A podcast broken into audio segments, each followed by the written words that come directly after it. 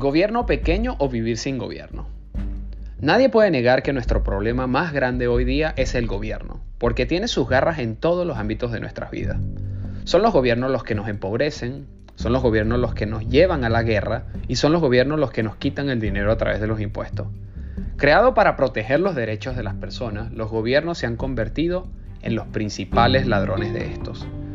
Pero empecemos por definir esto de gobierno pequeño para poder concluir si es más deseable eso de vivir sin gobierno.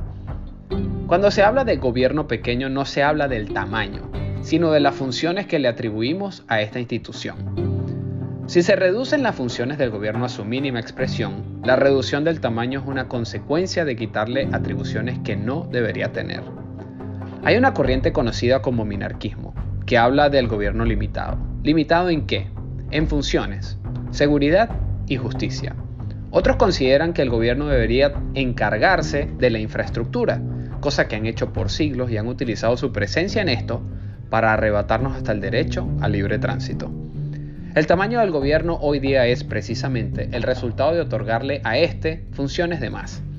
Ese exceso de funciones se convierte en poder y el exceso de poder se convierte en corrupción y totalitarismo. Tal parece que hay una especie de espíritu que se le mete a los gobernantes cuando tienen el poder que los hace querer más poder. Y el poder es un juego de suma cero.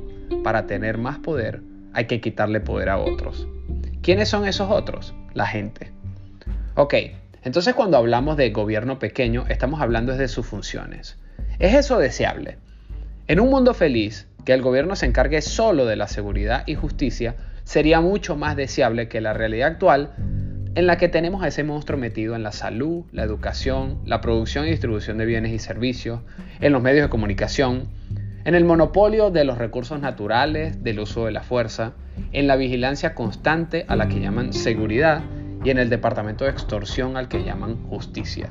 Sí, claro que sería más deseable quitarle funciones al gobierno y así reducir el tamaño de su presencia en nuestras vidas.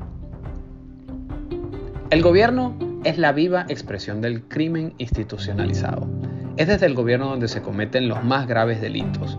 Y digo esto porque sus daños son masivos y están protegidos por el manto de la ley y el orden. Los criminales usan su poder para quedar impunes. Cuando a usted el dinero le alcance cada día menos, piensa en el gobierno. Cuando no pueda trabajar porque no estás legal, piensa en el gobierno. Cuando el servicio de salud pública y gratuita deje morir o te mate a un familiar por negligencia, piensa en el gobierno. Cuando vivas el adoctrinamiento y si tienes hijos, estos te lleguen a casa y se pongan en tu contra, piensa en el gobierno. Si tu país entra en guerra, piensa en el gobierno. Si no puedes ser dueño de la tierra, si te sientes vigilado y si sientes que los criminales quedan impunes, piensa en el gobierno. ¿Gobierno pequeño o vivir sin gobierno?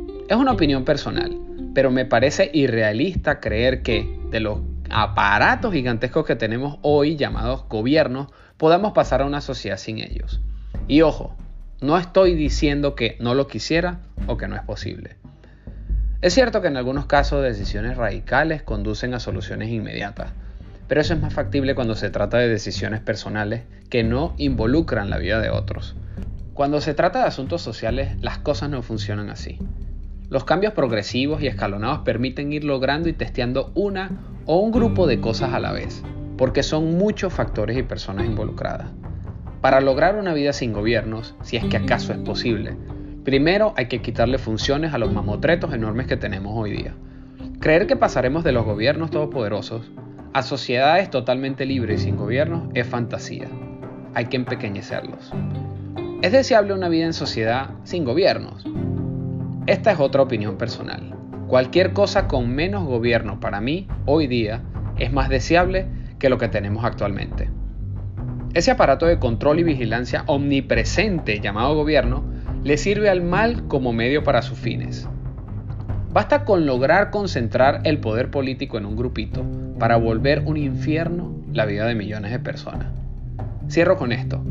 No tengo la certeza de que la vida en sociedad sin gobierno sea posible, pero sí tengo la certeza de que este tipo de vida en sociedad con gobiernos todopoderosos no es como deberíamos querer vivir. La fórmula es más libertad igual a menos gobierno. Ya basta de concentrar el poder.